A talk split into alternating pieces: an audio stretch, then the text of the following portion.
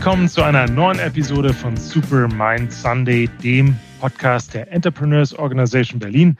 Ich freue mich heute ganz besonders zu Gast zu haben, den Fabian Spielberger, CEO aktuell von Pepper Media, wo ganz spannende Marken dahinter stehen, wie zum Beispiel MyDeals und freue mich da sehr, heute in seine Unternehmergeschichte zusammen mit ihm reinzutauchen. Hallo Fabian. Hi Miro und danke für die Einladung. Prima. Erzähl uns ganz kurz, wer bist du, was machst du? Genau, also ich bin Fabian Spielberger.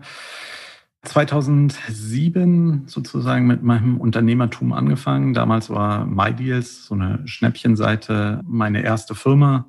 Habe dann über die letzten, äh, wie lange ist das jetzt, 14 Jahre sozusagen, ich glaube, sechs Firmen insgesamt gegründet oder mitgegründet. Die sind vielleicht die so ein bisschen so eine gewisse Besonderheit ist, die sind alle gebootstrapped, also das vielleicht, wobei im IO-Kontext jetzt nicht so unüblich, aber ja. im, im, Berliner Bubble-Kreis schon relativ ja. unüblich. Was auch noch vielleicht im Berliner Bubble unüblich ist, dass sie alle profitabel sind. Logisch, die sind gebootstrapped, also ähm, muss das so sein. Und in meiner Hauptzeit, mein, mein richtiges operatives Geschäft ist, wie du schon angesprochen hattest, die Pepper.com. Das ist eine Shopping-Community in zwölf Ländern. In Deutschland heißen wir MyDeals, in England beispielsweise Hot UK Deals. Da arbeiten jetzt so ja, etwas über 250 Leute in insgesamt zwölf Ländern. Wir haben sieben Büros. Und so von den anderen Firmen, die man vielleicht noch kennt, es gibt noch zum Beispiel Urlaubspiraten. Das ist eine Webseite, eine relativ bekannte Webseite mit für Reise für Millennials, würde ich jetzt mal sagen. Ja, ja, ist mir auch schon über den Weg gelaufen. Wie lange bist du jetzt schon bei EO? Drei oder vier Jahre etwa, ja. Okay. Also ich äh, wollte eigentlich schon viel früher mal eintreten, habe es dann aber irgendwie wieder aus den Augen verloren.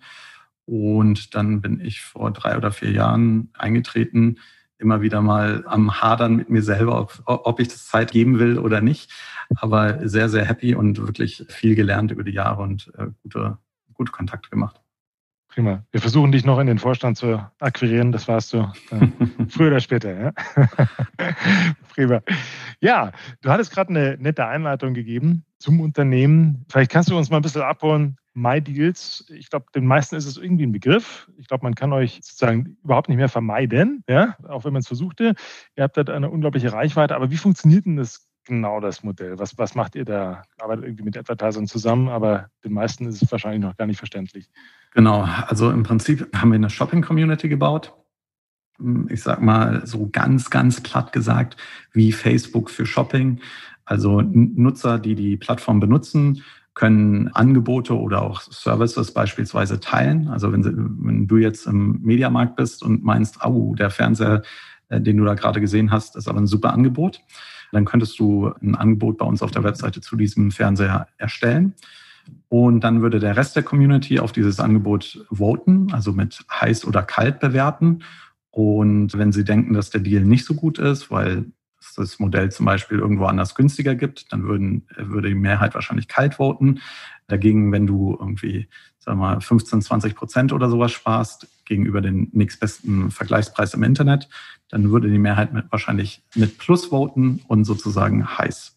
Ja, okay. Und das machen 8 Millionen Unique User pro Monat in Deutschland allein, teilen am Angebot über 500 am Tag, über 500 Angebote, schreiben mehrere tausend Kommentare und so bilden wir eigentlich einen, ich sag mal, so eine, so eine Art Meta-E-Commerce-Layer über all das, was passiert. Also es ist jetzt nicht wie eine Preissuchmaschine, sondern hat mhm. eher so eine soziale Komponente. Es ist jetzt auch nicht so, dass also es, das Konzept funktioniert nicht so, dass wenn du jetzt sagst, oh, ich will jetzt unbedingt den Samsung 55 X4 20 günstig und ich will den am besten heute kaufen, sondern mhm. es geht eher so nach dem Motto, hey, du weißt, du willst einen 55 Zoll Fernseher kaufen und du weißt, du willst ungefähr 500 Euro ausgeben, dann ist Meide jetzt eine perfekte Lösung für dich, weil wir haben jetzt vielleicht keinen Deal für genau dieses Modell, aber e-, eben idealerweise dann für ein anderes, was trotzdem auf dieses Preissegment zutrifft. Jetzt, jetzt, musst du uns das mit der Community vielleicht nochmal erklären. Was, was sind denn das? Ah, du sagst 8 Millionen Unique im Monat. Wie kann man sich das vorstellen? Irgendwie, da sind 5 Millionen, Dealsüchtige, die dann einfach das Internet abgrasen und, und äh, da was reinstellen? Oder wie, wie, was sind das für Leute? Genau, also wie, wie wir ja alle wissen, es gibt ja schon mal das Pareto-Principle, aber das trifft im Internet überhaupt gar nicht zu. Der äh, Anteil der Leute, die Inhalte im Internet erstellen, beträgt gerade mal ein Prozent. Ja? 99 Prozent der Leute nutzen einfach das und ein Prozent posten auf Instagram oder Facebook oder Twitter oder eben auch auf MyDeals. Mhm. Und diese Nutzer teilen es tatsächlich aus sozusagen ganz uneigennützig. Da, da steckt, steckt kein Eigenzweck dahinter. Das ist für uns auch wichtig. Und genau, wenn man halt meint oder wenn die meinen, ein besonders gutes Angebot gefunden zu haben, dann können die das teilen. Was Teil unserer Regeln ist, ist, dass sie eben nicht selber davon profitieren dürfen. Also man darf nicht selber der Händler sein oder weil sie nicht irgendwie der, der, äh, der Bruder von dem Händler oder sowas. Mhm. Das äh, findet die, der Rest der Community auch immer sehr spitzfindig relativ schnell raus. Mhm. Und 95 Prozent aller Inhalte werden so über die Community erstellt und die anderen fünf Prozent der Inhalte entstehen über die Redaktion. Das heißt, wenn jetzt ein Händler bei uns ein, ein Angebot einstellen möchte, wird es erst von der Redaktion geprüft, hey, entspricht das unseren Qualitätsstandards? Ja, nein. Dann wird ein Artikel dazu geschrieben, warum ist der, wenn es jetzt ein Fernseher wäre, warum ist der Fernseher besonders gut? Aber noch viel wichtiger, warum ist der Fernseher eigentlich nicht so gut? Weil wir sagen ja schon, der Preis ist gut. Also muss man ja eigentlich nur rausfinden, was kann der Fernseher nicht? Weil die mhm. Vorteile wird ja der, der Hersteller nicht müde, damit die Vorteile zu erwähnen. Also kennt es bestimmt jeder, verbringt man die meiste Zeit immer damit, die Nachteile rauszufinden. Dann schreiben wir das so in einen Artikel. Darunter gibt es dann immer noch hunderte Kommentare von der Community. Hey, das Angebot ist gut, das Angebot ist nicht so gut. Ah, ich habe den Fernseher auch, der ist besonders gut für Fußball. Oder andere Leute, ah, okay, der ist mir ein bisschen zu teuer, kann irgendjemand was empfehlen, das ein bisschen günstiger ist. Also man kann sich wirklich mhm. wie, wie eine Community rund um das Thema Shopping vorstellen, ja. Mhm, mhm. Und wie, wie kommen eure 8 Millionen Nutzer, wie finden die euch? Ist das quasi, die haben alle eure Toolbar installiert und, und dann springt dann immer der neueste Deal hoch oder was? Nee, tatsächlich, also Toolbar machen wir nicht. Der größte Teil findet uns über Word of Mouth oder der größte Teil findet uns über Google und der nächstgrößte Teil findet uns über Word of Mouth und wir haben natürlich inzwischen auch eine extrem erfolgreiche App. Also so, so eine, einer der Themen, auf die ich so besonders stolz bin, ist mit, mit extrem hohen Monthly Active zu Daily Active Nutzung. Und genau, man kennt das jetzt vielleicht nicht so, aber das nutzen wirklich, wirklich viele. Also wir haben jetzt, ich weiß gar nicht, äh, also viel, viel mehr Besucher als Payback beispielsweise, ja. Oder viel mehr Besucher als Groupon oder ja, also mir, ja. mir, fällt gar niemand mehr ein. Ich glaube, wir sind die äh, sechs, se, sechs meistbesuchte Suche im deutschen E-Commerce. Also Amazon ja. ist größer, eBay ist größer, Otto ist größer, Zalando ist größer, mhm. Idealo ist größer und dann kommen wir. Okay. Und von Kategorien her, ist, habt ihr dann irgendwie ein Spezialthema oder ist das querbeet irgendwie?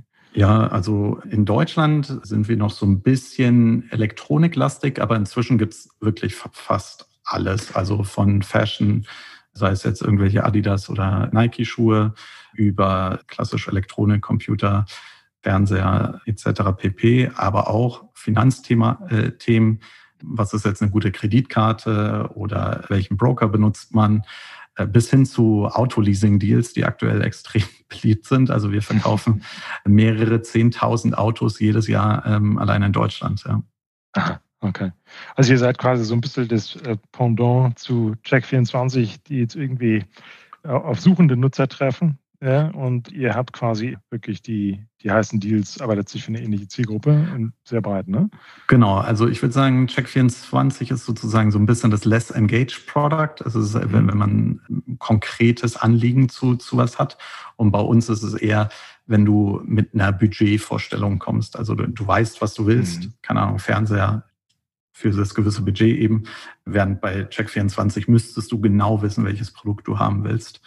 Also eher so Push versus Pull, würde ich mal sagen.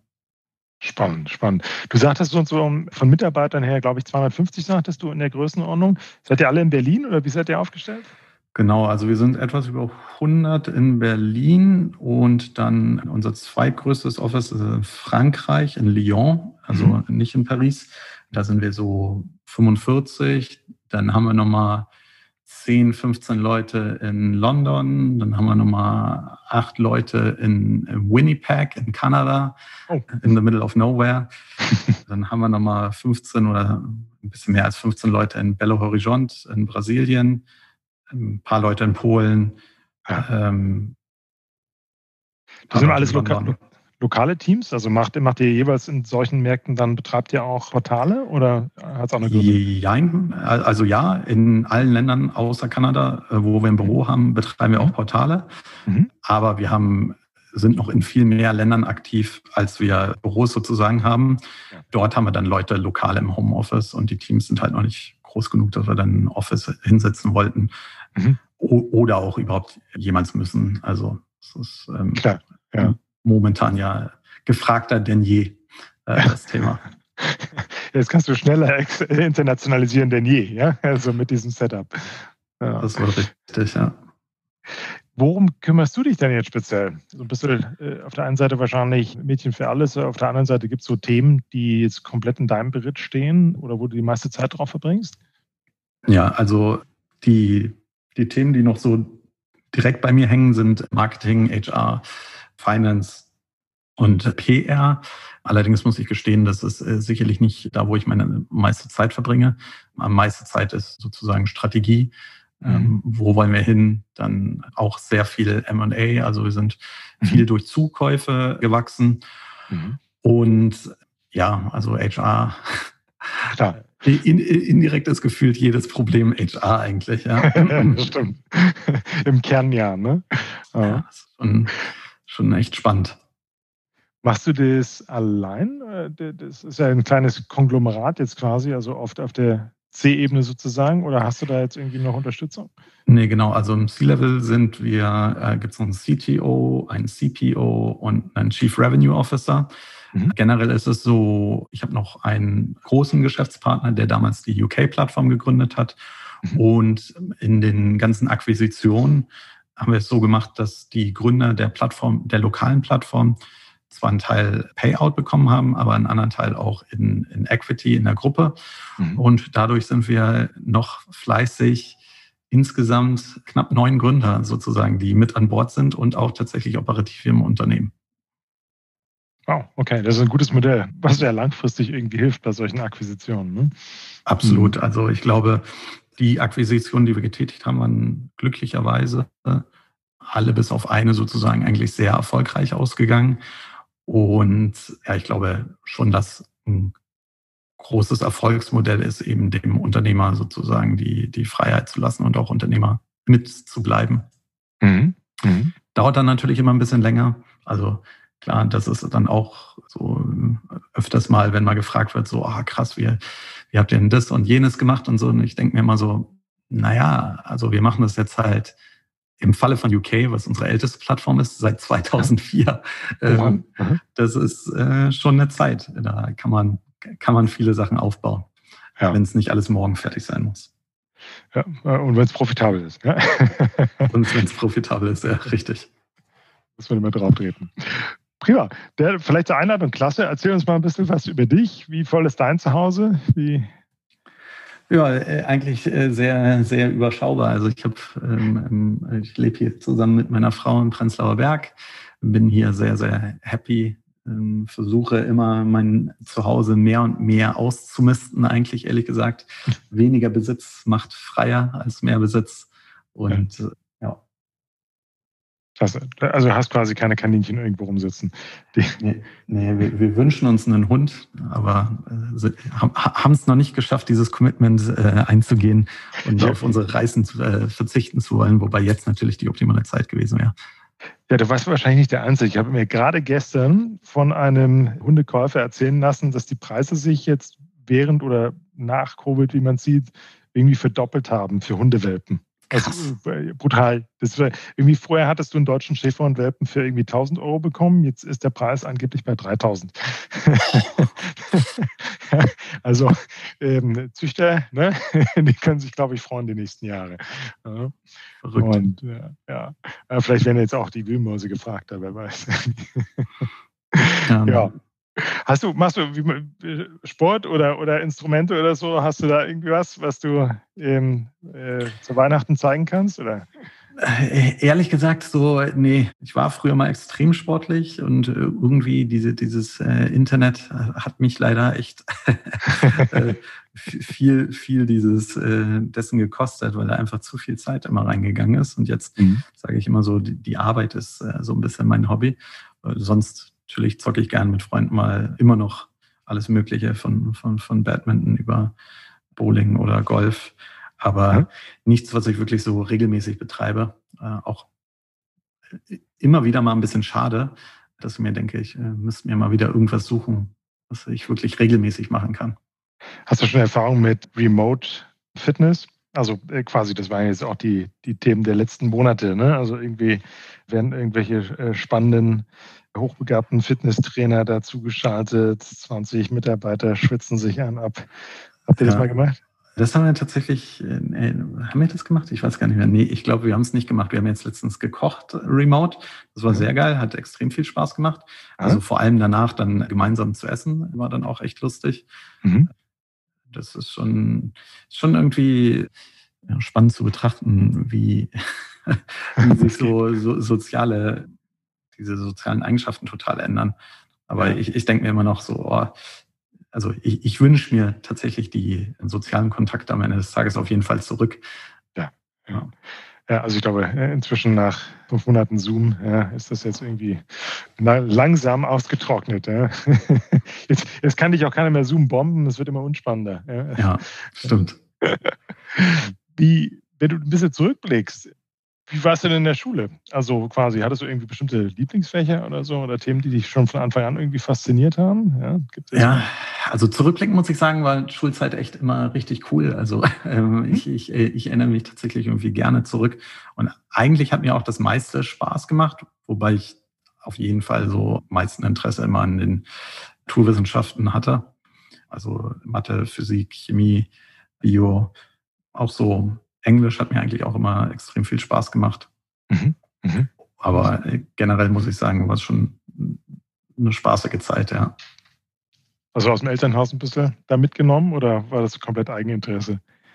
Äh, schwierig zu sagen. Also ich glaube, ich hatte auch so ein, das Glück, dadurch, dass ich noch zwei größere Brüder hatte, mhm. weiß ich nicht, ob die mir irgendwie da immer gut helfen konnten oder so, aber so hat es sich zumindest angefühlt, dass für mich das nicht immer so super schwierig war.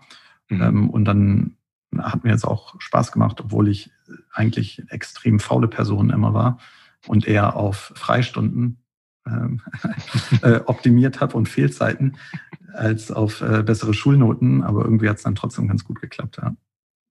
Ja. Hast du irgendwelche Wettbewerbe da mitgemacht? Also muss ja nicht Sport gewesen sein, aber wenn du sagst hier so Physik und Bio und so, da konnte man sich ja austoben, oder? Äh, doch, tatsächlich, zu der Zeit war ich noch sehr, sehr sportlich. Da äh, war ich auch bei äh, Jugend trainiert für Olympia hier, für Berlin angetreten, im Staffelstab und Hochsprung. Ähm, 400 Meter Staffel und äh, Hochsprung, aber leider in, nicht zu den Besten von Berlin am Ende des Tages gehört. Oder nicht zu den, ich weiß gar nicht, wie viele da mitgenommen wurden dann zur Olympia. Keine Ahnung. Auf jeden Fall habe ich es nicht, nicht ja, geschafft. Dürfte es trotzdem unter den Top 0,2 Prozent sein damit. Das machen nicht zu viele. Ja, sehr cool. Und wie bist du anderweitig unterwegs, was Mobilität angeht zum Beispiel? Bist du eher so ein Fahrradfahrer oder Scooter-Fan, ja. Autofahrer? Wie gesagt, im Alter ist dann irgendwie die Faulheit gekommen und dann bin ich tatsächlich immer noch ärgerlicherweise Autofahrer, aber immerhin elektrisch unterwegs, also mit dem Tesla. Mhm. Äh, Tesla Model 3 habe ich mir jetzt ziemlich genau kurz vorm Lockdown, ja, kurz vorm Lockdown oder im Lockdown, ja, ich weiß gar nicht mehr genau, geholt. Ja, das macht auch, auch Spaß. Und sonst muss ich sagen, ich bin ja hier in Berlin, ist man ja ultramobil und ja. nutze alles, alles, was die Stadt hergibt, von den, von den Mietfahrrädern zu Mietscootern zu allen Carsharing-Optionen. Ja. ja, das ist echt, ist echt genial, einfach sich über sowas, über Mobilität, sich überhaupt gar keine Gedanken mehr machen zu müssen. Das stimmt. Ich habe gehört, jetzt mit Lilium und Volocopter äh, hast du noch künftig noch ein paar Optionen. Wobei, die müssen erstmal die Flächen dafür in der Stadt anmieten, dass das wirklich funktionieren kann. Aber wahrscheinlich Berlin, also mindestens auf dem Potsdamer Platz. Da gehe ich mal fest von aus. Kulturell hast du irgendwie eine Lieblingsband? Ein Sänger oder irgendwas, was da am Ohr klebt? Ja, eigentlich, ich bin da sehr, ich mache einfach Spotify an und lasse es sozusagen so ein bisschen durchlaufen. Mhm. Also so kon konkret Band nicht, aber ich höre super gerne komischerweise Musik aus den 80ern. Also ich bin 83 mhm. geboren. Ha, Habe ich eigentlich nicht mitgemacht, aber so ganzen 80s Elektro oder auch die Rocksachen aus der Zeit höre ich immer immer gerne, habe so ein bisschen das Gefühl, das wäre so meine Zeit gewesen. War eine gute Zeit. Ich meine, äh, so, so wie wir früher Elvis Presley gehört haben von den Eltern. Ne? Ja, und vielleicht ist es auch so ein bisschen einfach Kindheitserinnerung. Aber genau, ich bin, ich bin da total offen. Aber trotzdem, ich höre auch alles aktuelle Zeug. Also ja. von, von, von Deutschrap über Pop bis ja. hin zu allen möglichen. Wo kann man dich denn in Berlin finden? Oder wenn man, wenn Covid vorbei ist, oder wie war es vorher? Hast du irgendwo was, wo du regelmäßig ein bisschen Dampf ablässt? Oder? Ja, tatsächlich. Also ich bin so Clubs und Bars ist bei mir total verloren gegangen. Also ab und zu mal noch, weil wir es Muschel wie Obermeier direkt gegenüber vom, äh, vom Büro hatten, war ich da immer wieder ganz gerne, aber das hat ja jetzt leider permanent geschlossen. Mhm. Ich gehe aber lieber so in, in Restaurants und dann auch ab und zu mal sozusagen gerne auch in, in die schöneren, besonderen Läden und so, so was gefühlt, wo ich jetzt auch nochmal so drüber nachdenke, was ich wirklich extrem vermisse, ist essen zu gehen und Zeit mit Freunden am, am Tisch zu verbringen. Und da finde ich zum Beispiel Senkichi total cool. Mhm. Das ist so ein Japaner in Mitte, mhm. der im Untergeschoss ist. So, sobald man die Treppen runter ist, funktioniert auch kein Handy mehr. Das heißt, wer zu spät kommt, äh, kommt tatsächlich zu spät, ohne es zu sagen oder ohne dass man es mitbekommt. Hat so ein bisschen so abgetrennte Tische, äh, also fühlt sich alleine und trotzdem irgendwie im Restaurant. Das ist sehr, sehr, sehr coole Atmosphäre. Ja, ja. ja liefern die auch oder musst du jetzt aussitzen? Äh, tatsächlich liefern die jetzt seit ganz kurzem, liefern die ja. über Volt. Genau, ja. seit kurzem ja. kann man es liefern lassen. Das habe ich auch sehr viel gemacht. Tatsächlich viel in der Lockdown-Zeit immer wieder probiert, äh, so Sachen liefern zu lassen. Ja, das ist ja das Gefährliche. Also du kannst jetzt eigentlich, du machst weniger Aktivität und Sport und kannst ja viel schneller irgendwas Schönes nach Hause bestellen. Ne? also ich glaube, zumindest bei mir habe ich irgendwie ein, zwei Kilo dazugeholt. Wobei, das muss ich sagen, da habe ich eigentlich, ich glaube, äh, dadurch, dass ich dann halt nicht mehr im Büro bin und wir sind halt in Mitte und dann ist alles um dich rum, dann gehst du jeden Mittag äh, Mittagessen gehen. Da bin ich hm. tatsächlich ein bisschen, ein bisschen gesünder unterwegs. Und auch sonst, ich war tatsächlich eigentlich, ja, ich bin echt sträflich faul, gehe auch äh, oft zum Abendessen halt raus. und dann, äh, ich würde sagen, ich habe eher ein bisschen was abgenommen. Ja. Jeder kommt von einem anderen Level, ne? Ja, stimmt. Was die Mittagspause angeht. Prima. Jetzt musst du uns noch eins erzählen. Denk mal an die unsinnigste Idee in deinem Leben. Was kommt dir denn da hoch? Ich weiß nicht, ob es meine unsinnigste Idee war, aber worüber ich mich schon immer manchmal ärgere, ist tatsächlich, ich, ich hätte nicht so viele Firmen gründen sollen ähm, über die Jahre und mich mehr auf mein, mein Kernthema fokussieren. Mhm. Aber gerade als ich noch so in meiner Sturm- und Drangphase in der jungen Zeit hatte ich immer das Gefühl, ah, das kann ich noch besser machen und ich, äh, das ist ein Problem, das muss ich unbedingt noch lösen und daran muss ich noch arbeiten. Und ja, daraus sind inzwischen oftmals größere und äh, gute Firmen entstanden. Mhm. Aber für mein, für mein Freedom of Mind, für meine sozusagen für meinen Kopf, für die Gedankenfreiheit ist es echt sehr schwierig, auf so vielen Themen gleichzeitig zu sitzen und da versuchen, Hochleistung zu bringen. Das ist, äh, war zurückblickend sehr, sehr, sehr anstrengend. Und inzwischen habe ich natürlich überall gute Teams gefunden, die da drauf sitzen. Aber mhm. das war nicht leicht, ja. Und äh, warum glaubst du, ist das so entstanden? War das eher opportunistisch oder äh, bist du so ein bisschen der Triebige, der immer wieder irgendwie was Neues braucht? Ja, also es ist sicherlich so ein bisschen äh, immer der, der Ehrgeizgedanke und am Anfang war es wirklich bei mir so, dass ich habe gesehen, okay, das macht jemand, aber das finde ich voll schlecht oder ich finde, ich, ich mhm. bin der Meinung, ich könnte es besser machen und dann äh, wollte ich das auch unbedingt gerne besser machen. Mhm. Und wenn ich dann eine Opportunity da gesehen habe, dann dachte ich mir, okay, dann ist da eine Firma bauen. Und jetzt bin ich tatsächlich so, ich habe immer noch ständig diese Gedanken, wo ich mir denke, ah, okay, das ist noch cool, das ist noch cool. Aber ich glaube, so geht es ja vielen Unternehmern, dass an den Ideen mangelt es tatsächlich nicht. Es mangelt nur an der Zeit.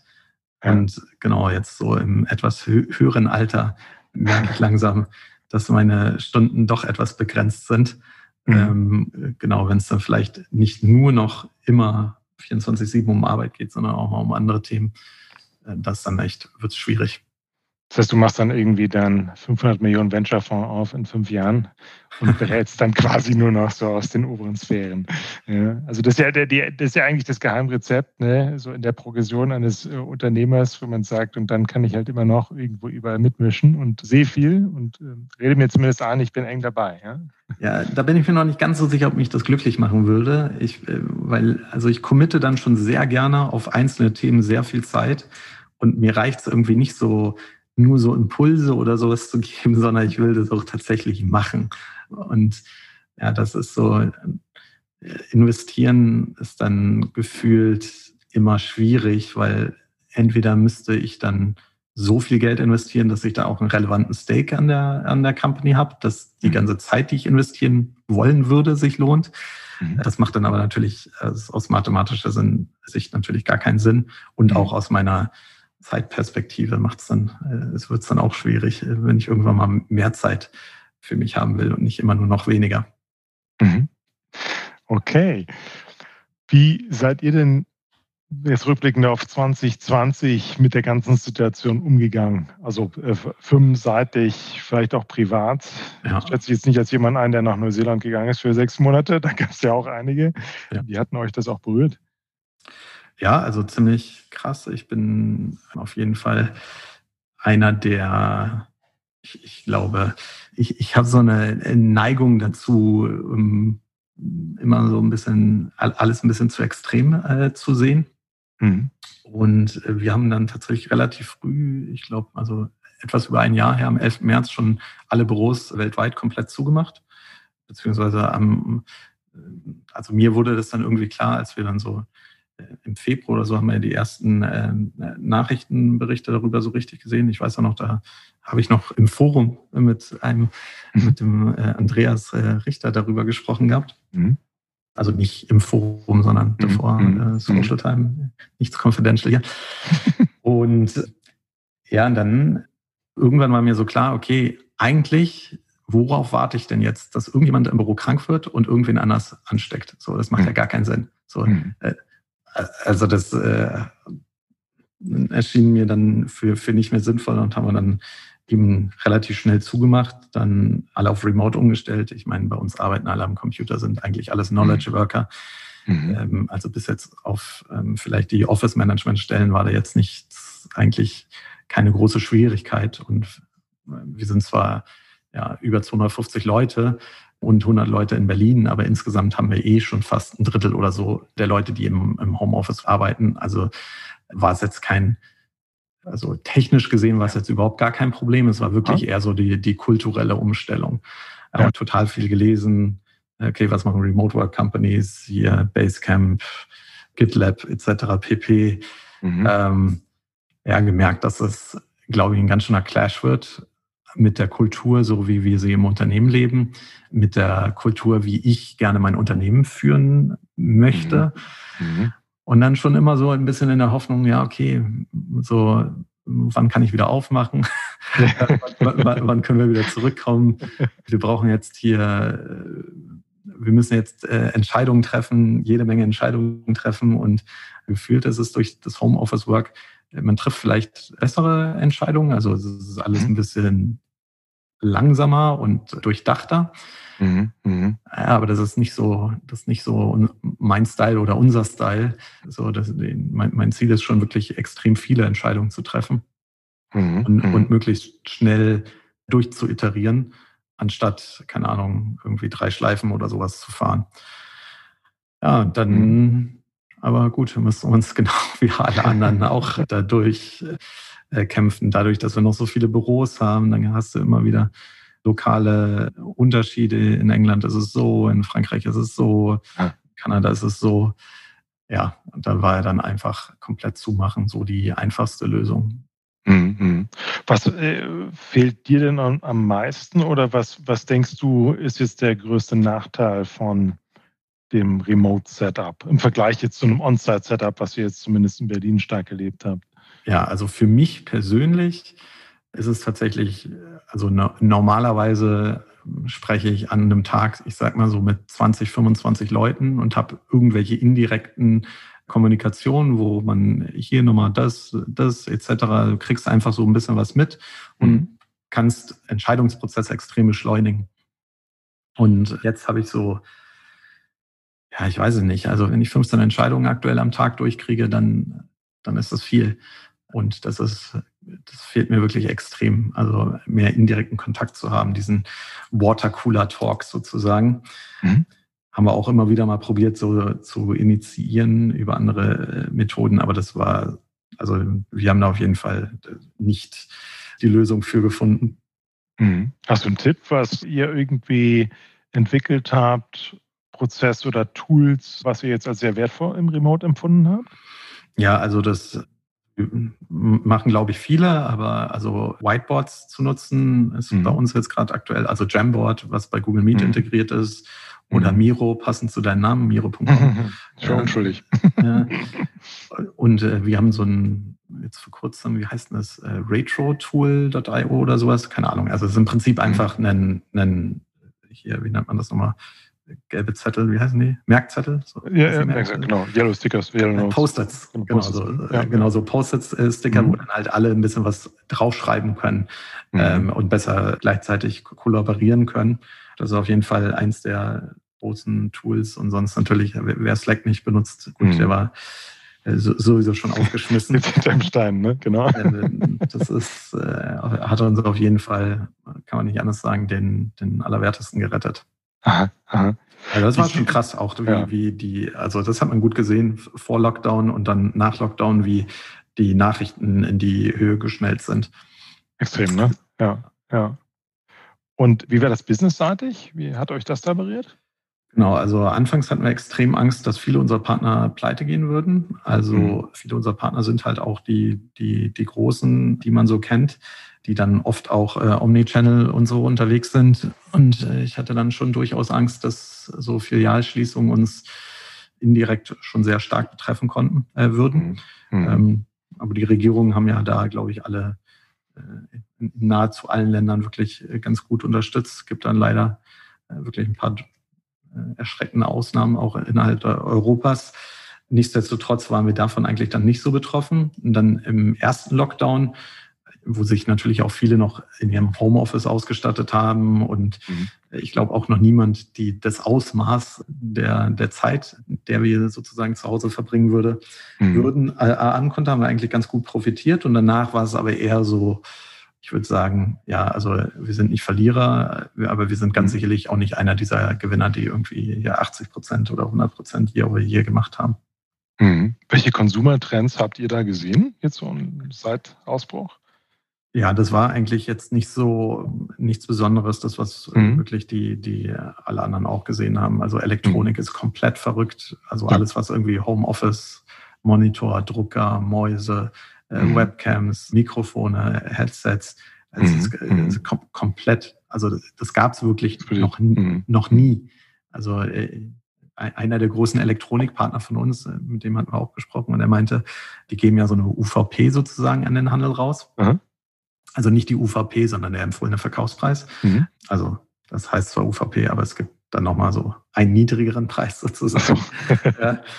Und die meinten, das ist das erste Mal, dass sich der Handel durchgängig daran hält und sogar höher verkauft, also zu höheren Preisen verkauft, als, als die rausgeben. Äh, das ist schon, das war schon echt verrückt. Und dann natürlich Home and Living ganz stark, mhm. also die Leute, die sich am Balkon oder ihre Wohnung nochmal neu eingerichtet haben. Ja. Ja. Also nichts Besonderes. Fashion, ich meine, das haben wir jetzt auch an den, kann man ja auch an den Zalando-Zahlen sehen, ist schon runtergegangen. Also, ja, ja. Äh, weil die Leute halt, keine Ahnung, zu Hause reicht auch der Pyjama. Genau, ja. genau. Ja, wobei bei denen hat sich eigentlich sehr schnell erholt. Ne? Also es war ja erst, erst ein Riesenabsturz, ja, zwei Monate gefühlt und irgendwie Sarah Inditex hat irgendwie vermeldet, dass sie da für zwei Milliarden Lagerware schrotten müssten. Aber dem ist dann doch irgendwie gar nicht so schlimm gekommen. Ne? Und dann hast du natürlich selbst jemanden wie ein Adidas, der da zwei Milliarden, glaube ich, kassiert hat und dann kurz danach dann doch irgendwie wieder relativ stabil dagestanden hat. Ja. Verrückt. Also, ja, war verrückte Zeit. Ne? Wie guckst du nach vorne raus? Was bleibt vielleicht euch jetzt auch als Firma da irgendwie erhalten? So, du sagst ja selbst, so Remote ist natürlich so ein Thema, man findet sich irgendwie damit ab. Ist das jetzt, wird das irgendwie ein integraler Bestandteil? Macht ihr jetzt irgendwie künftig vier Tage Homeoffice, einen Tag ähm, On-Site oder äh, wie denkt ihr darüber nach? Ja, also ähm, momentan ist er noch, also ich, ehrlich gesagt glaube ich nicht, dass wir vor Juni zurück, überhaupt zurück ins Büro, Büro können aktuell. Mhm. Wir sind da noch relativ ergebnisoffen, was jetzt die genaue Lösung sozusagen am Ende des Tages angeht. Wir werden auf jeden Fall weiterhin mehr Remote hiren. Also wir hatten mhm. ja eh schon über ein Drittel der Leute Remote, aber wir werden jetzt auch mehr Positionen, die wir normalerweise im Office haben, äh, komplett mhm. Remote hiren.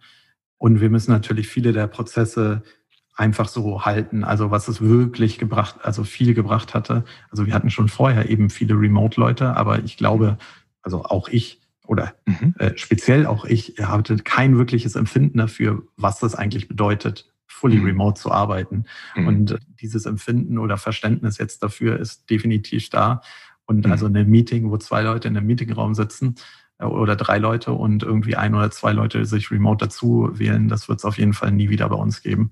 Das mhm. ist, das, so kann man kein, kein faires Meeting halten. Mhm. Ja, ja. Also ich glaube, das ist auch tatsächlich das, was, was wir gemerkt haben. Das ist vielleicht auch ein bisschen bezeichnend für Berlin, wo du sehr internationale Teams hast, wo vielleicht jetzt auch recht selten Englisch die Muttersprache ist und das Ganze per Remote und ohne Whiteboard, also ohne einen guten. Whiteboard, ist einfach schwierig. Ja? Und, und das führt äh, tatsächlich auch zu solchen Themen, was du erwähnt hast, dass einfach Entscheidungsprozesse deutlich länger dauern. Ja, zieht sich einfach hin, manchmal durch Missverständnis, manchmal, weil es nicht schneller geht und so weiter. Ja, das, und das macht mich absolut wahnsinnig, genau. Also dann, dann hast du irgendwie noch Zeitverschiebung oder sowas und dann ja. geht noch mal einmal irgendwas hin und her. Also leider muss man sagen, wir haben super, bin, bin mega, mega, mega stolz auf, auf mein Team und wir haben super viel geschafft, aber diese Entscheidungs- Geschwindigkeit, da sind wir einfach viel langsamer geworden und ich kann mich ehrlich gesagt noch nicht so richtig damit anfreunden bzw. akzeptieren, dass es so weitergehen kann. Also entweder müssen wir irgendwie noch bessere Prozesse finden, um das zu beschleunigen oder was ich mir auch manchmal denke, eben doch nochmal klarer zu strukturieren, wo macht denn Office-Arbeit überhaupt Sinn, in welchen Positionen und wo ist es vielleicht wirklich einfach komplett nicht nötig.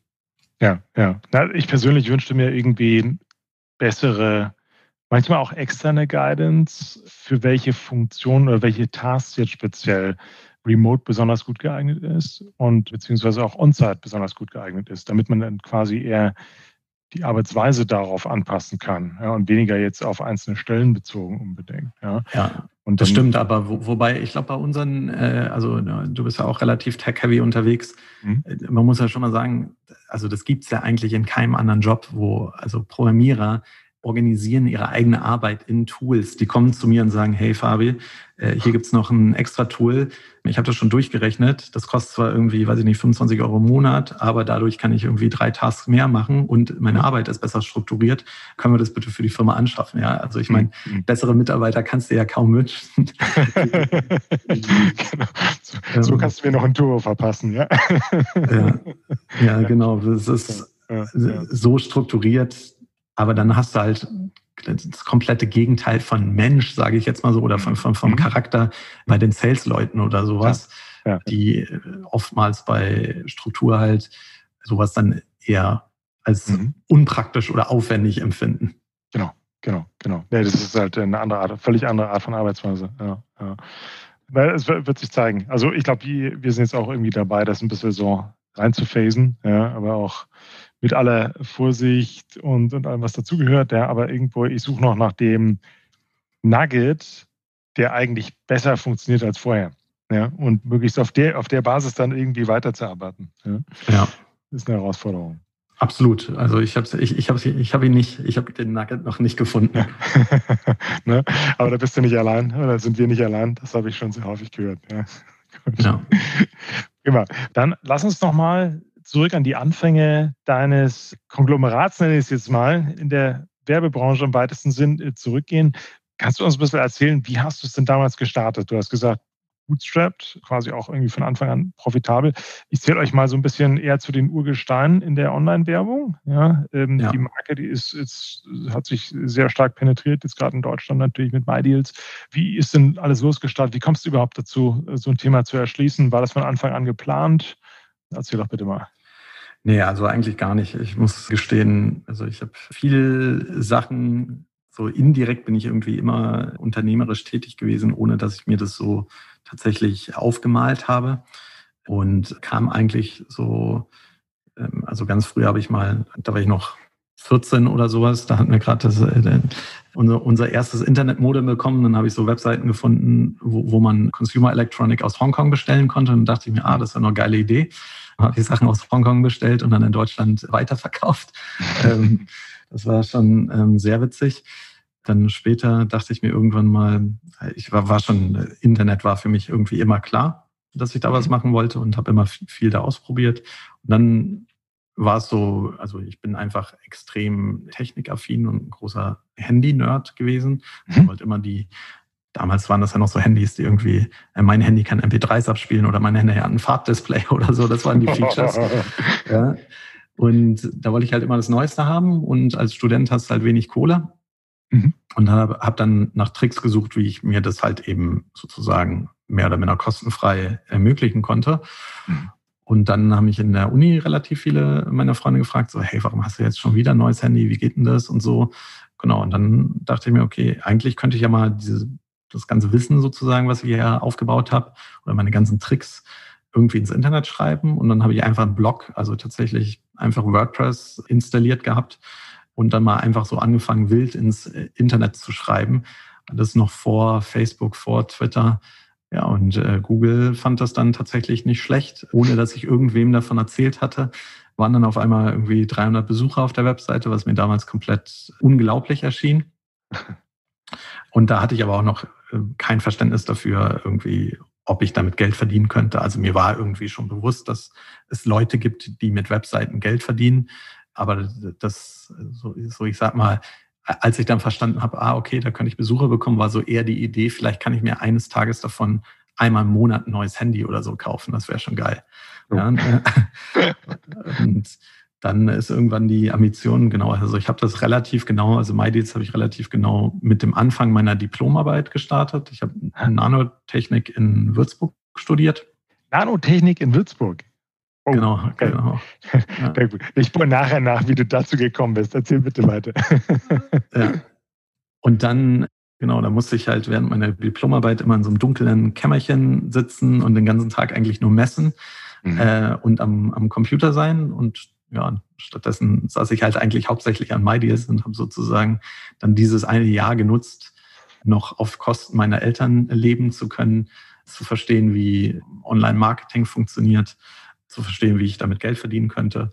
Und mhm. habe dann tatsächlich sozusagen mit dem Abschluss meiner Diplomarbeit mich dann selbstständig gemacht, wie man, wie man vereinfacht sagt. Also es war jetzt kein Startup oder sowas. Und dann war ich auch ganz lange alleine. Also ich war ja. noch mal ein Jahr lang alleine, dann war ich ein Jahr lang zu zweit, dann war ich zwei Jahre lang zu viert. Also das äh, war kein Overnight-Success. Wann, wann habt ihr das gelauncht genau? Also 2007. Ja, 2007 April, ne? April 2007. Okay. Ja, und so der richtige, dieser Vollschub, dieses extreme Wachstum ist dann eigentlich eher äh, Ende 2013, äh, Anfang 2014 erfolgt, mhm. äh, wo wir das Modell dann international ausgerollt haben. Und da sind wir dann halt von, ich glaube, zu dem Zeitpunkt waren wir dann, äh, wie viele waren wir? Ja, so ungefähr 30 Leute oder sowas. Ähm, mhm. Von mhm. Ende 2013, Anfang 2014 auf jetzt die über 250 gewachsen, ja. Okay. Und worauf führst du das zurück? Quasi also diese Phase 2007 bis 2013, die sich ja offensichtlich von der Zeit danach unterschieden hat. Was habt ihr anders gemacht? Also der, Gro der große Hebel war auf jeden Fall Internationalisierung und auch das, das erste Mal Prozesse standen, um ja, skalieren klingt jetzt wie so ein großes Buzzword oder so, aber tatsächlich genau, so, so der erste Programmierer ist noch, ist, ist eine Revolution. Der, der zweite macht auch noch Sinn, aber ab dann genau steigt die Kurve der Effizienz auf einmal gar nicht mehr, sondern äh, flacht sehr, sehr, sehr, sehr stark ab und dann erst wieder ab so einer der nächsten gewissen Schallgröße mit der Einführung von Prozessen und so funktioniert es dann wieder besser. Und das war wirklich so der Knackpunkt, dass wir dann mehr Länder gleichzeitig machen konnten, fokussierter auf den Themen arbeiten konnten, die wirklich Impact getrieben haben. Mhm. Mhm. Okay. Das heißt, du warst eigentlich nicht so von Anfang an so Werbenerd, sage ich mal, sondern das war jetzt wirklich aus dem Thema, es war schon immer alles so sehr stark auf E-Commerce-Interesse begründet, ne? Absolut. Also ich glaube, was MyDeals ausgemacht hat und was damals keiner verstanden hat und was ich immer wieder versucht hatte zu erklären, aber auch nicht das richtige Wort, äh, Wort dafür hatte, ist, wir haben eigentlich Content Marketing gemacht. Genau. Also mhm. äh, ich habe äh, alle meine Energie und alles, was ich hatte, alles Kapital sozusagen, alles Geld nicht in Marketing gesteckt, sondern in, in gute Inhalte auf der Plattform. Mhm. Und ja, heute wird das sozusagen als Marketing natürlich von allen gepriesen. Mhm. Damals gab es halt kein Wort dafür und erschien auch noch nicht so wie die super logische Marketingmechanik. Ja, ja. War das für, für dich in der Phase, also wenn du so, so guckst, ne, 2007 bis 2013, das ist ja auch schon so eine Zeit, war das eine, hat das so deinen Erwartungen entsprochen? Ja, also quasi 30 Mitarbeiter. Oder was hat jetzt quasi so die, die Zündung für dich gegeben, dass du da jetzt irgendwie die Firma auf ein anderes Niveau nochmal entwickeln möchtest?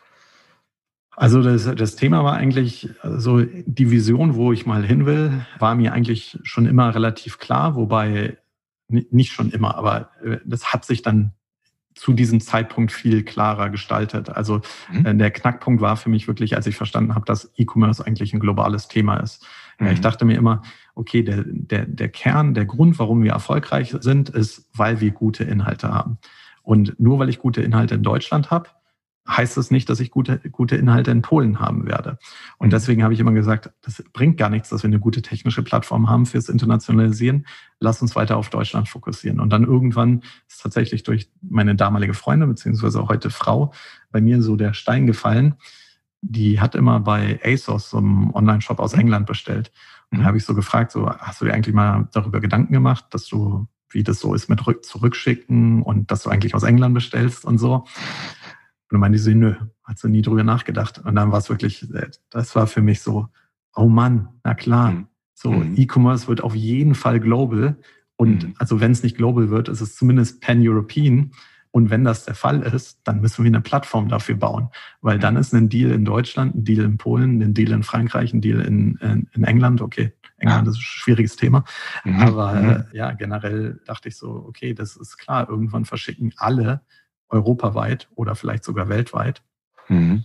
Und irgendwann gibt es Logistics as a Service sozusagen. Dann sind auch alle Marken natürlich daran interessiert, weltweit oder zumindest europaweit ähm, ihre Produkte zu verkaufen. Mhm. Mhm. Und das war dann, das war dann so wirklich der Startschuss zu sagen, okay, das wird was Großes. Ich glaube daran. Ich weiß, wie wir da hinkommen. Ich kann es machen. Okay. Und an welcher Stelle hast du jetzt quasi für, für dich dort auch das Thema Organisation nochmal richtig in die Hand genommen? Hat sich das jetzt durch die Transaktion, durch die MA-Transaktion ergeben? Oder hast du das jetzt irgendwie gezielt hingesetzt, dass du gesagt hast, okay, da brauche ich jetzt, brauche jetzt das mal ist eigentlich. Ja, das ist tatsächlich eher durch Pain entstanden.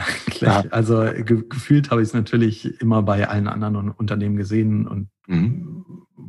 oder ich habe dann immer probiert, mich natürlich von den Unternehmen, die ich bewundert habe, es abzugucken, versuchen zu lesen, wie es die anderen machen. Jedoch musste ich entgeistert feststellen, dass ja, Prozesse, die irgendwie bei Google geil funktionieren, in einem kleineren Unternehmen vielleicht nicht die besten Prozesse sind.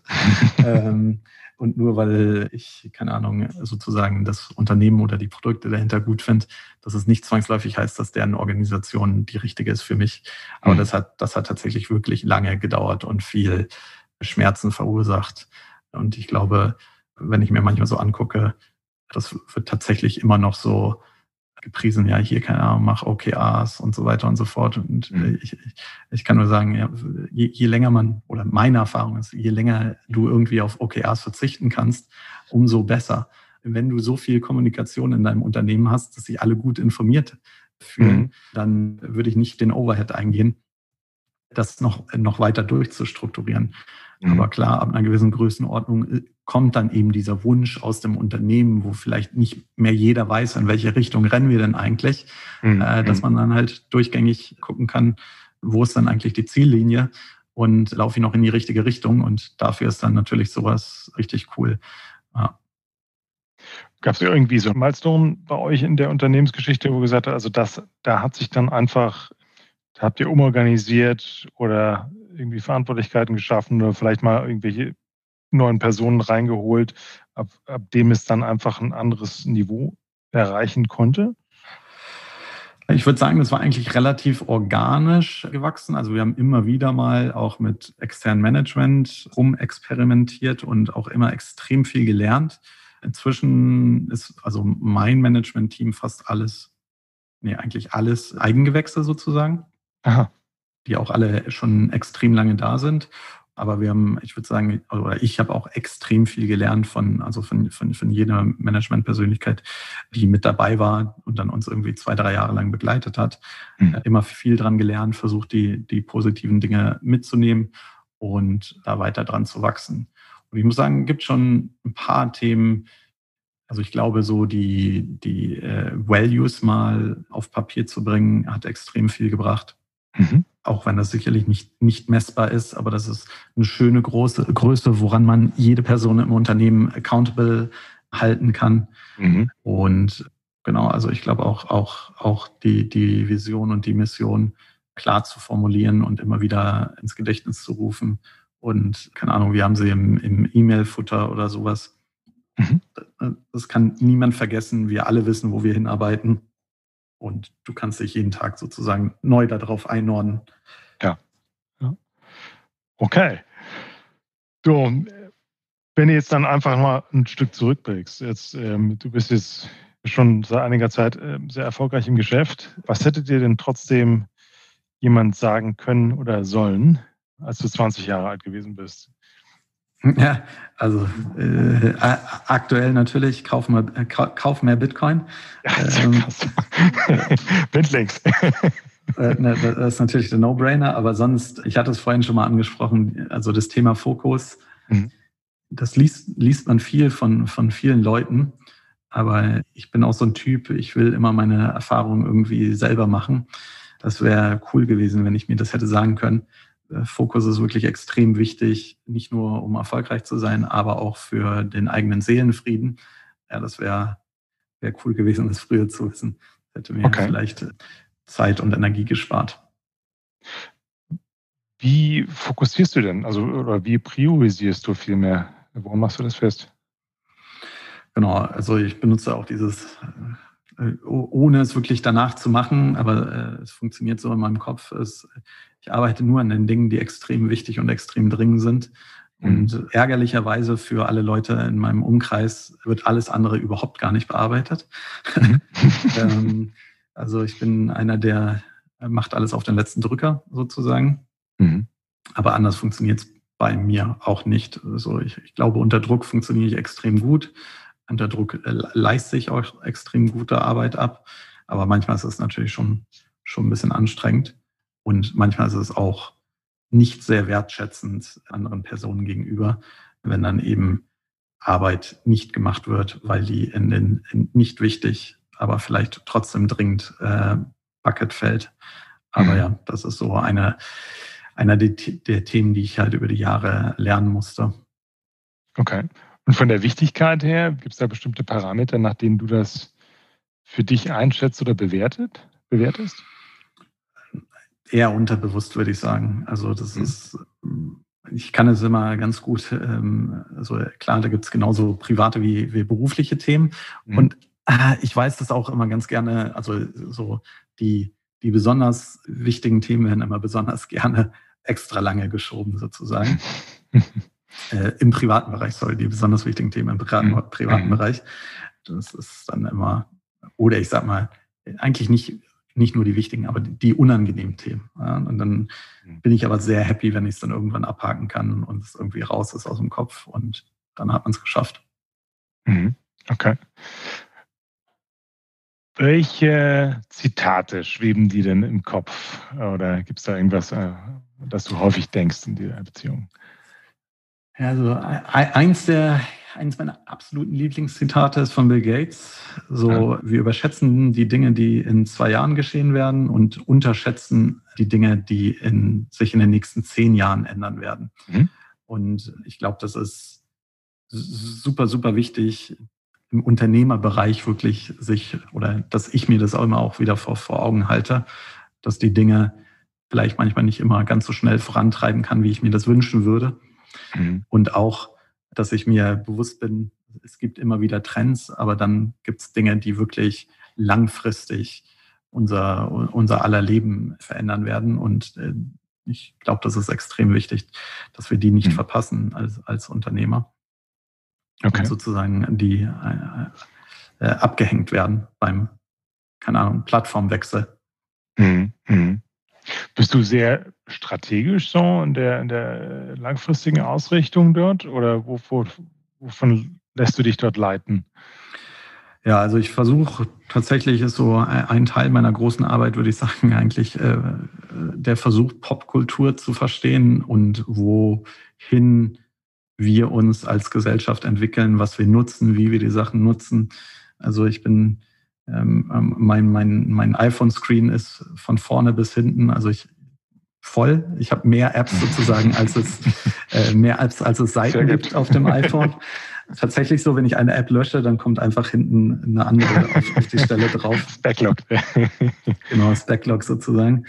Und ich versuche wirklich extrem viel Zeit damit zu verbringen, was, ähm, was es zu verstehen, was das speziell für, für mich beziehungsweise mein Unternehmen bedeutet und wie wir in dieser Welt dann zukünftig funktionieren werden. Also wie unsere Vision ist es, Verbrauchern dabei zu helfen, bessere Kaufentscheidungen zu treffen mhm. und was das halt in einer, ich sag mal, ganz simpel in der Welt von jetzt Voice oder sowas bedeutet, wo die Leute nur noch, keine Ahnung, hey, bestellen mehr Batterien oder sowas machen, wobei mhm. Gott sei Dank das heißt Gott sei Dank, aber zumindest scheint Alexa da nicht der dominierende Faktor, Faktor zu sein oder in der Welt, wo wir mehr so Livestreams machen für Shopping oder generell Video, mhm. Messenger etc. pp. Also ich äh, fühle mich da sehr, sehr, sehr in der Verantwortung dafür, das fürs Unternehmen in die richtige Richtung zu treiben.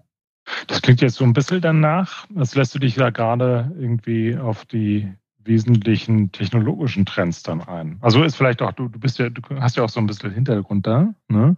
Ja. Und da eher so zu prognostizieren, was, was künftige technologische Treiber sind und wie die sich auf Konsumerverhalten da auswirken, ist natürlich jetzt auch eine, also klar, da gibt man auch mal irgendwie eine Wette ein, ein paar Sachen, die sind irgendwie klarer. Ne? Was ich immer persönlich schwierig gefunden habe, ist äh, zu beurteilen, wie sich Wettbewerbsumfelder ändern könnten. Ja. Und das irgendwie klarer abzusehen.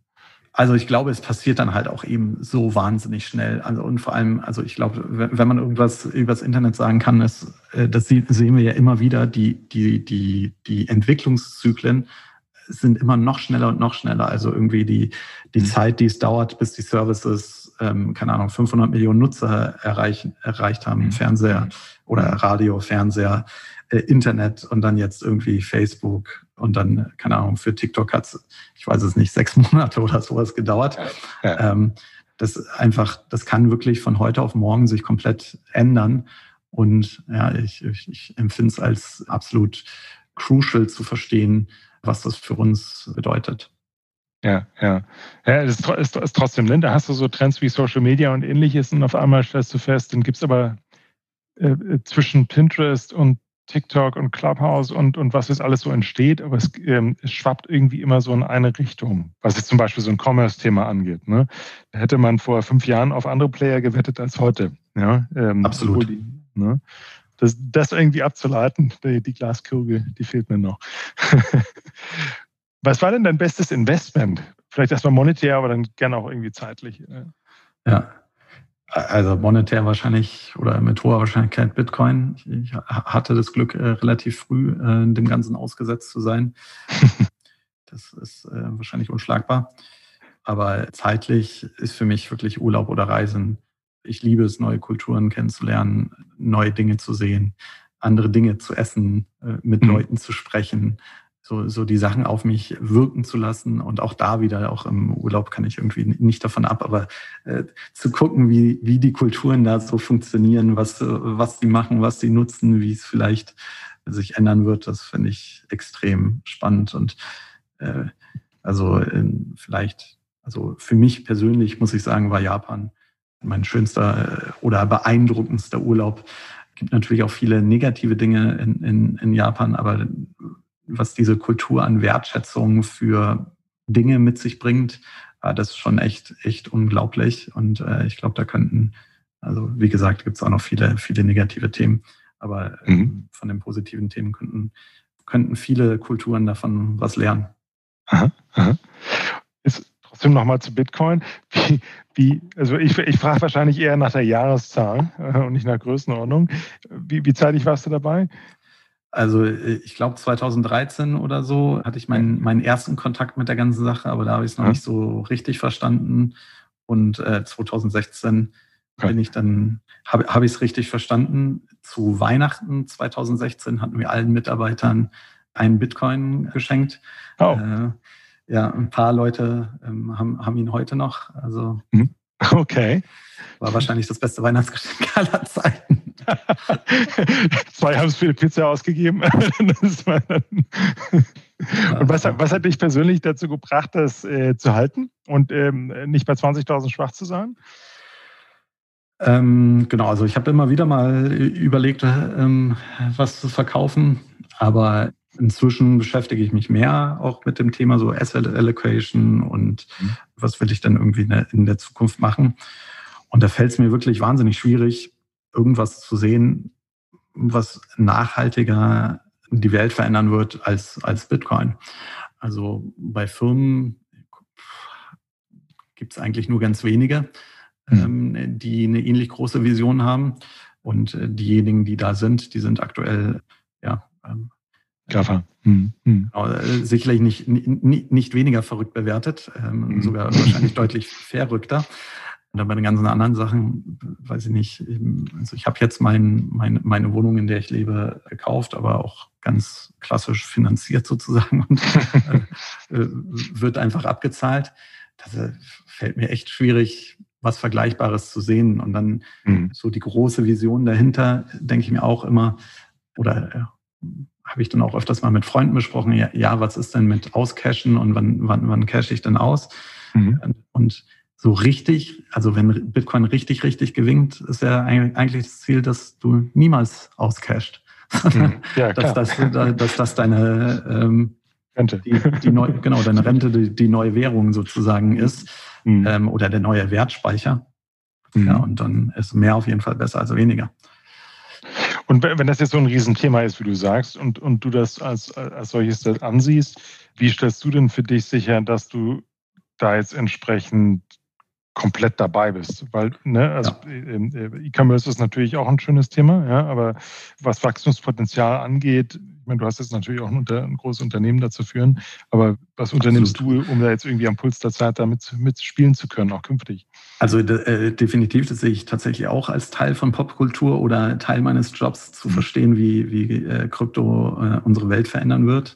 Und äh, bin da tatsächlich auch sehr tief eingestiegen. 2017 hatten wir auch äh, oder 2018, ich weiß es gar nicht mal, so ähm, eine Person Vollzeit im Unternehmen, die sich die ganze Zeit nur damit beschäftigt hat.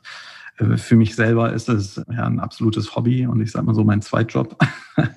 ähm, äh, so bei, bei Nacht versuche ich immer Krypto-Twitter zu verfolgen und viel zu lesen, zu verstehen, wie, wie sich das verändert. Aber so der Vorteil des Ganzen ist, Vorteil und der Nachteil des Ganzen ist, es dauert alles viel, viel, viel, viel länger, als wir uns mal vielleicht irgendwann 2014, 2015 die, die Erfinder mhm. von Ethereum und Co. gedacht haben. Mhm. Und auch als ich dann 2016 oder so dazu kam, dachte ich mir auch so, ah, okay, das im Prinzip bauen die ja da das nächste Internet. Mhm. Ähm, wie lange kann das schon dauern? Keine Ahnung, vielleicht fünf, sechs Jahre, aber jetzt wissen wir, fünf, sechs Jahre braucht allein der, der Protocol Layer, also hier ja. HTTP und sowas ja, zu genau. schreiben. An den Punkten sind wir noch. Also es wird noch Jahre dauern, aber da passt dann wieder hier das Bill Gates Zitat, also Überschätzen von zwei Jahren und Unterschätzen von zehn Jahren. Mhm. Mhm. Das ist viel vor uns oder für dich. ja, ja, für uns alle. Für uns ja. alle. Ja. Was war denn der beste Rat, den du jemals erhalten hast? Uff, das ist eine gute Frage. Das ist echt schwierig zu sagen. Oder der schlechteste, kanntest du, vielleicht gab es einen. Ja, also, also ich glaube, so, ich meine, Ratschläge geben wir ja nicht bei EO, sondern ja, ja. versuchen ja so von den Erfahrungen der anderen zu lernen. Und ich muss schon sagen, da, da habe ich, also von meinem Forum habe ich einfach extrem viel mitgenommen. Ähm, mhm. So auch in, klingt jetzt vielleicht so, so ein bisschen gemein, aber so mhm. im Punkto Egoismus und einfach Nein zu sagen, ja, sozusagen zu, zu Zeitdieben, wo man selber äh, gar nichts äh, mitnimmt und im Prinzip das vielleicht aus Freundlichkeit macht oder so, da einfach trotzdem zu überlegen, wie kann ich dann für die Person vielleicht Mehrwert stiften, auch wenn es jetzt nicht meine Zeit ist. Mhm. mhm. ähm, Versuche ich dann trotzdem irgendwie Mehrwert mitzugeben, aber freundlich Nein zu sagen, ja. Mhm. Also eigentlich noch mehr Fokus, ne? Genau, eigentlich noch mehr Fokus, absolut, ja, stimmt. Mhm. Mhm. Okay. Was war denn dein bester Kauf? Sag mal, für bis zu 100 Euro. Mehr, mehr darf es nicht gewesen sein. Ja, äh, tatsächlich, also äh, ich, Sag nicht Bitcoin. Hier, ich, ich sitze hier gerade davor. Also ähm, natürlich im Homeoffice sind wir hier alle äh, zu Hause angebunden.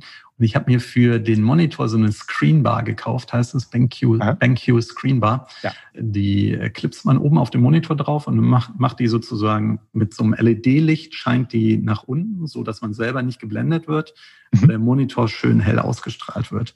Mhm. Und das ist wirklich absolut super, muss ich sagen. Das ist, kostet, glaube ich, 80 oder 90 Euro. Aha. Das ist eine absolute tolles Investment. Und wer es günstiger haben will, ich glaube, Xiaomi, der chinesische Hersteller, ja, äh, ja. die funktioniert eigentlich genauso gut. Was denn das, ne? Ja, ja, ja. Waren die Berliner das auch? Die Teufel oder wie heißen? Wahrscheinlich. Nee. Äh, nee, nee, das ist äh, kein Lautsprecher, ne? Äh, LED, so, also, Licht. Nur, die, Licht. nur die Lichter, okay. Genau, genau. Ja, ja. Okay, sehr cool. Muss ich mir mal anschauen. Liest du sehr viel? Hast du irgendwie ein, zwei Bücher, die dich da irgendwie länger beeinflusst haben, stärker beeinflusst haben? Ja, also ähm, ich lese so mittel viel, würde ich sagen, oder eigentlich eher wenig, aber sehr gerne so äh, Businessbücher auf dem, mhm. auf dem Kindle. Und ich glaube so, dass das erste Buch, was mich stark beeinflusst hatte, war Eric Rees, Lean Startup, ähm, mhm. wo, wo, es im Prinzip halt um diese Lean-Mythologie geht, anstatt viele Annahmen zu treffen und jahrelang zu entwickeln, einfach mal rausgehen, starten und gucken, wo die Probleme dann tatsächlich liegen. Das habe ich wirklich immer versucht, tief einzusetzen in, in allen Unternehmen und mhm. immer diese Entscheidungsweise, dass äh, ich nicht zu viel annehmen sollte, sondern einfach äh, mhm. testen muss. Mhm. Und dann ganz aktuell, also nicht ganz aktuell, das Buch ist schon älter, aber ich habe es zumindest ganz aktuell gelesen, von Elad Gill, Handbook of High Growth Startups oder Companies oder so. Aha. Boah, das ist richtig geil. Äh, da gab es äh, mega viel Advice, super viel, keine Ahnung, äh, wie sieht ein Top-Sales-Team aus, wie sieht eine Top-Company-Struktur aus, wie strukturiert man sein Board. Also wirklich, das ist äh, absolutes Gold, meiner Meinung nach. Mhm. Mhm. Und vielleicht noch ein drittes, auch absoluter Klassiker, aber wer es nicht gelesen hat, The Hard Things About Hard Things. Ja. Ähm, Horowitz ist, oder so, ne? Genau, Ben Horowitz. Das ja, ist ja. auch wirklich absolut geil. Ja, ja, ja. Ist ja sehr aus seiner Perspektive auch geschrieben. Ja. ja. Cool. Prima. Wenn du ein bisschen zurückblickst, wo Licht ist, ist auch Schatten, gab es einen Misserfolg, der an den du dich erinnerst, der auch irgendwie sehr prägsam war, aber der vielleicht auch dann irgendwie ursächlich ist für einen späteren Erfolg? Ja, also äh, wir haben eine sehr bewegte Vergangenheit mit Amazon. Und ja, die, die, wir haben, ich weiß gar nicht mehr wann, schon lange, lange her, die, die Partnerschaft mit Amazon ähm, verloren. Mhm Und das war ein Game Changer. Also zum Glück haben wir sehr, sehr, sehr, also damals war das 35 Prozent von unserem Umsatz oder so. Aber wir haben sehr, ich sag mal, ähm, wie gute äh, deutsche Unternehmer sozusagen gut gehaushaltet. Da hat es uns Gott sei Dank nicht das Genick gebrochen. Mhm. Und das war ein äh, absolut ausschlaggebender Punkt. Ja, früher habe ich immer Amazon als, als unseren großen Partner gesehen, der äh, keine Ahnung, äh, Amazon und wir sozusagen. Und dann ist mir das wirklich wie, wie den Schuppen von, von den Augen gefallen, dass so, das, das ist kein Partner, ja. Die quetschen mhm. alle aus wie die Zitronen. Mhm. Ähm, und wenn du nicht mehr gut bist, sozusagen, wirst du weggeworfen. Mhm. Und erst dann habe ich tatsächlich darüber nachgedacht, wer sind denn unsere Partner? Was wollen denn diese Partner von uns? Wie können wir, wie können wir gemeinsam uns gegenseitig sozusagen helfen. Und ja, später haben wir dann wieder mit äh, Amazon äh, zusammengearbeitet und jetzt ist es so eine Hassliebe. Nichtsdestotrotz ist es natürlich ein absolut tolles Unternehmen und als äh, Verbraucher verstehe ich auch, warum man da bestellt und so. Aber ja, da, damals war ich natürlich schon sehr blau, blauäugig sozusagen ge ja. an die ganze Sache herangegangen. Und kannst, kannst du was dazu sagen, was, was da ursächlich war sozusagen für den also in dem Moment erst verloren hast und wie weit hing das jetzt mit deinem äh, ja, Tun zusammen? Das war komplett verrückt. Also so richtig nachvollziehen kann man das immer noch nicht, weil die ganzen Argumente, die damals gebracht wurden, haben nach fürsorglicher Nachforschens immer nicht gehalten. Also erst mhm. hieß es ja, ihr seid margennegativ. Fände ich ja ganz okay, das Argument. Wobei man sagen muss, dass äh, Amazon auch lange Zeit sehr hohe Provision gezahlt hat, wo es glaube ich, auch schwierig mhm. war, dass mhm. irgendein Kanal überhaupt margenpositiv war. ähm, nichtsdestotrotz haben wir uns die Mühe gemacht, alle Daten gezogen, dann haben wir uns das angeguckt und dann haben wir gesehen, ah, okay, aber 60 Prozent unseres Umsatzes läuft ja über Marketplace. Dann habe ich mir angeguckt, was verdienen wir denn an Provisionen im Marketplace, was verdient denn Amazon an den Marketplace-Händlern? haben wir gesehen, ah, okay, da ist eine, eine, eine sehr, sehr gesunde Differenz da noch ganz äh, äh, drin, sind äh, mit den Zahlen dann wieder zurück zu Amazon gegangen, so, hallo, ja, also das Argument, ich glaube, das kann nicht so richtig stimmen, weil guck mal hier und so und so und wenn man das so und so rechnet, dann kann das eigentlich gar nicht stimmen. Mhm. Und naja, am Ende des Tages findest du es natürlich bei diesen Konzernen immer nur schwer raus, woran es liegt. Mhm. Ähm, wir haben dann später wieder eine Partnerschaft aufgenommen, die mehr fokussiert war auf Marketplace.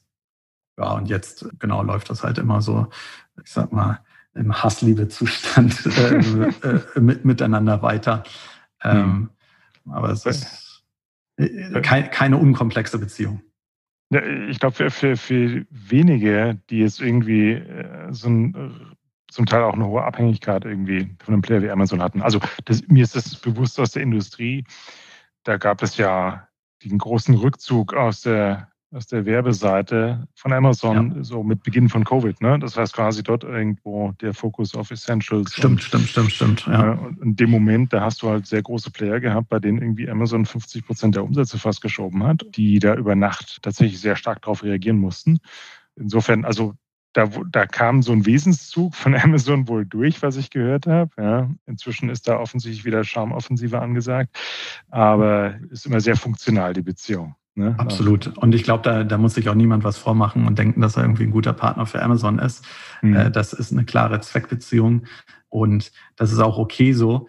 Äh, man muss sich das nur bewusst sein. Und ich glaube, es gibt für beide Seiten, äh, es gibt für Amazon Vorteile des Ganzen, es kann aber auch für einen selber Vorteile des Ganzen geben.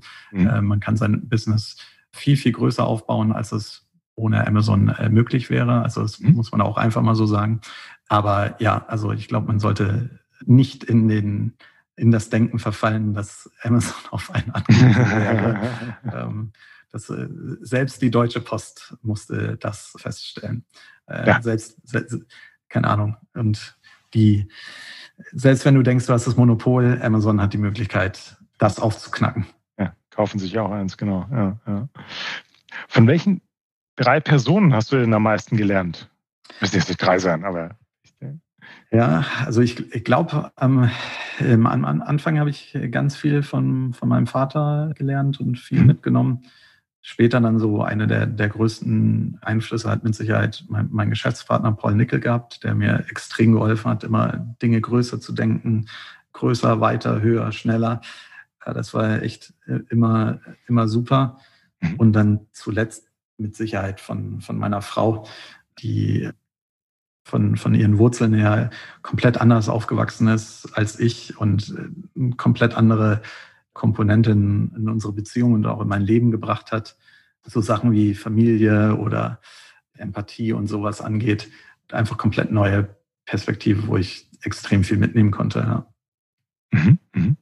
Und wenn ich vielleicht auf deinen Geschäftspartner, den Paul heißt ja, glaube ich, zurückkommen. Ja. Wie ergänzt ihr euch sozusagen? In welchen Themen, also wo klingt ihr euch zu, zusammen, ne, dass ihr da als, als Team auch einfach stärker seid? Genau, also Paul ist, glaube ich, vor jetzt so ungefähr sieben Jahren operativ ausgeschieden. Mhm. Aber äh, worin Paul immer extrem gut war, während ich immer versucht habe, relativ schnell also ich, ich, ich war immer so der Salami-Taktik-Typ, immer mhm. so den Schritt, den Schritt, den Schritt, den nächsten Schritt und so. Man kann da, oder ich habe für mich entdeckt, dass ich damit auch sehr, sehr, sehr viel erreichen kann, weil, weil Paul immer, das ist nicht genug, das ist nicht groß genug. So, so, du musst dahin, nicht hierhin. Und da haben wir uns wirklich, glaube ich, immer ganz gut ergänzt, während ich so eh, versucht habe, immer eher pragmatisch, problemlösend so unterwegs zu sein, war Paul immer komplett nicht verrückt, aber mhm. hat schon äh, immer gut äh, visionär sozusagen auch nochmal die Schranken geöffnet sozusagen und nicht nur Probleme zu sehen, sondern auch viele Opportunities zu sehen. Achso, das heißt, du bist eigentlich sehr stark so auf Execution auch fokussiert. Ja, ja inzwischen tatsächlich nicht mehr so, aber früher, also gerade speziell am Anfang, äh, doch sehr, sehr, sehr stark. Also ganz am Anfang keine Ahnung, also ich meinte gerade, irgendwann mal war mal mein Wunsch irgendwie, keine Ahnung, 300 Euro im Monat, dass ich mir ein neues Handy kaufen kann, äh, damit zu verdienen. Da dachte ich mir irgendwann, hey, vielleicht kann das ja mal mein, mein Job werden. Das wäre ja absoluter mhm. Traum. Und dann dachte ich mir irgendwann, okay, vielleicht könnten wir ja mal größer werden als irgendwie, weiß ich nicht, Geizhals oder sowas. Mhm. Und äh, genau so, so irgendwie ist dann immer Stück für Stück meine persönliche Vision sozusagen gewachsen. Mhm. Und dann aber auch durch die Zusammenarbeit mit, mit Paul habe ich dann immer verstanden, so ja, äh, so das, das, das ist es nicht. So, wir können, wir sind in einer absolut außergewöhnlichen Situation ohne externes, externes Funding. Wir können tatsächlich die richtigen Entscheidungen, die langfristig richtigen Entscheidungen mhm. treffen, die wir denken, die die richtigen Entscheidungen sind. Und wir haben wahnsinnig viel Besucher, wir haben ein tolles Produkt, wir haben die Chance, ein soziales Netzwerk, und das klingt jetzt dann vielleicht übertrieben, aber in der Größenordnung von einem es, es gibt kein soziales äh, Shopping, ist ein total soziales mhm. Thema, ja. Mhm. Normalerweise, äh, wenn du offline shoppen gehst, keine Ahnung, wenn du für Klamotten shoppen gehst, gehst vielleicht mit deiner Frau oder deinem Mann oder Freundin oder äh, Freund oder was auch immer und sagst so, hey, gefällt dir das? Nee, das finde ich nicht so gut guck mal da hinten, die Hose, die sieht doch voll cool aus. Oder wenn irgendjemand einen Fernseher kauft, in meinem Freundeskreis, werde ich angerufen und sage, hey Fabi, ich will einen neuen Fernseher kaufen, wen soll ich denn kaufen? Es ist ein total soziales Ereignis. Mhm. Und dann gucken wir uns das Ganze mal online an. Dann gibt es Amazon, da ist ein großer Suchschlitz auf der Seite. Da mhm. gibst du dann Fernseher ein. Das höchste der Gefühle ist, vielleicht lest du noch ein paar Kundenbewertungen durch, drückst auf Einkaufen und dann landet es im Warenkorb. Ja? Das komplette soziale Element ist gone, existiert mhm. nicht mehr. Und mhm. wir können das bauen. Also so wie irgendwie, weiß ich nicht, Spotify mit Playlisten diese Komponente für Musik abdecken konnte, mhm. wie Pinterest das für Inspiration macht oder Twitter für Nachrichten. So glauben wir halt, dass Pepper.com das für Shopping machen kann. Mhm. Mhm. Ja, ja. Also ich, ich meine, richtigerweise, ne? Also da ist natürlich unterschiedliche Ansätze. Ne? Also so, so ein Deal-Ansatz ist, ist wahrscheinlich immer der general, generalistischste Ansatz. Ja? Ähm, du kannst natürlich im Shopping sich sehr viel auf Experience fokussieren und da gibt es natürlich auch wieder so die Pinterest Nation. Aber unterm Strich, ne, das trägt halt ähm, E-Commerce ist, ist schon das Angebot einfach immer sehr entscheidend. Ne? Genau, also ich glaube, ganz, ganz, ganz langfristig wird es so sein, dass Preise einfach überall die gleichen sind. Dementsprechend spielt mhm. Preis irgendwann keine Rolle mehr. Und dann geht es eher darum, welches Produkt kaufst du. Also kaufst du mhm. jetzt das OnePlus 8T oder Samsung Galaxy S40 Ultra oder sowas. Mhm. Und ich glaube, da werden hoffentlich wir oder eben sonst generell auch Communities eine große Rolle spielen, weil Leute gerne, also gerne dieses, also man möchte nicht alleine mit seiner Entscheidung sein. Mhm. mhm. Ähm, als Verbraucher trifft man gerne oder lä lässt man sich auch gerne mal Entscheidungen abnehmen auf Basis mhm. von Expertenwissen. Also man liest äh, Testberichte oder, oder Kundenbewertungen oder sowas. Aber das dauert mhm. eigentlich alles zu lange. Und trotzdem möchte man ja die mhm. gleich gute Kaufentscheidung treffen. Ja. Ja, ja. Aber da haben wir noch, noch einen langen Weg. Ich wollte sagen, da, da, da, reden wir von 20 Jahren oder so. Die Preisarbitrage ist da sicherlich noch, verfolgt uns da noch eine Zeit. Ja. So, kurze Frage noch. Hast du irgendwelche besonderen Eigenheiten, in, jetzt wenn man vielleicht mal auf die Arbeitsweise bezogen, auf die du jetzt ungern verzichten möchtest? So, ich, ich muss gestehen, ich bin extremer äh, Notizenmensch mhm. und habe auch meine, meine, meine Apple Notes für mich da gefunden, jahrelang mit viel rumprobiert mhm. ähm, und immer auch trotzdem immer noch wieder an anderen Sachen äh, am, am Rumprobieren. Aber immer ein bisschen mitzukritzeln, ein bisschen was aufzuschreiben, das irgendwie abzulegen. Das ist für mich total wichtig und hilft mir. So, ich, ich gucke relativ selten danach nach. Ab und zu mhm. gucke ich mal nach, aber es mhm. hilft mir beim, beim Strukturieren oder beim, beim Speichern von Informationen, glaube ich.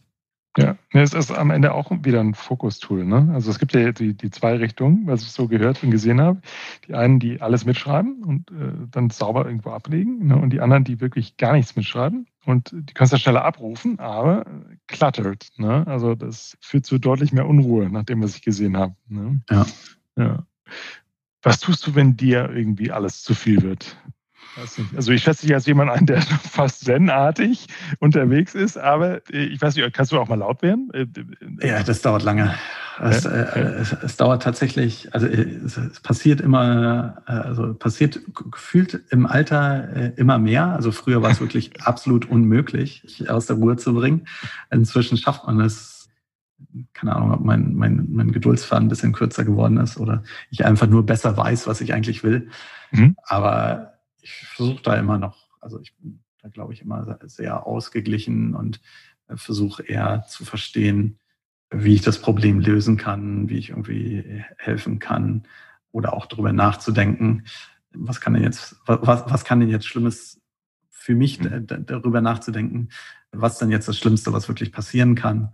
Meist ist das gar nicht so schlimm und dann kann man, kann ich wieder relativ schnell relaxen. Ähm, mhm. Dann der nächste Schritt wäre eigentlich drüber nachzudenken, was, was kann denn Gutes aus der Situation rauskommen und wie komme ich, wie komme ich dahin?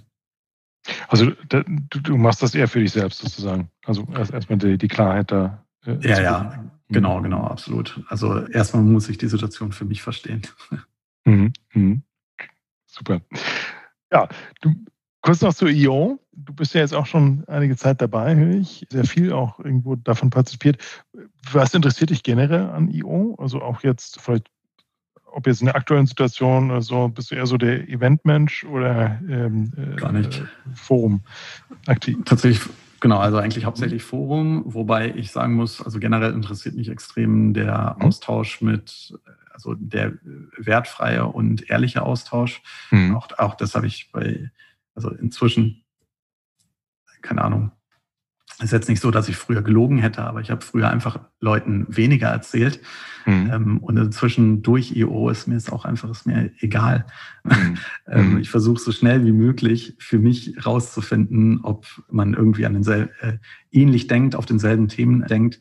Und selbst wenn das jetzt ein Konkurrent ist und der vielleicht irgendwie fünf Informationen da mitnehmen kann, gut, dann kriegt er beim nächsten Mal halt keine Informationen mehr. ähm, oder eine andere. oder genau, oder genau. Sehr gut. Darin habe ich noch gar nicht gedacht, direkt strategisch falsche Informationen zu streuen.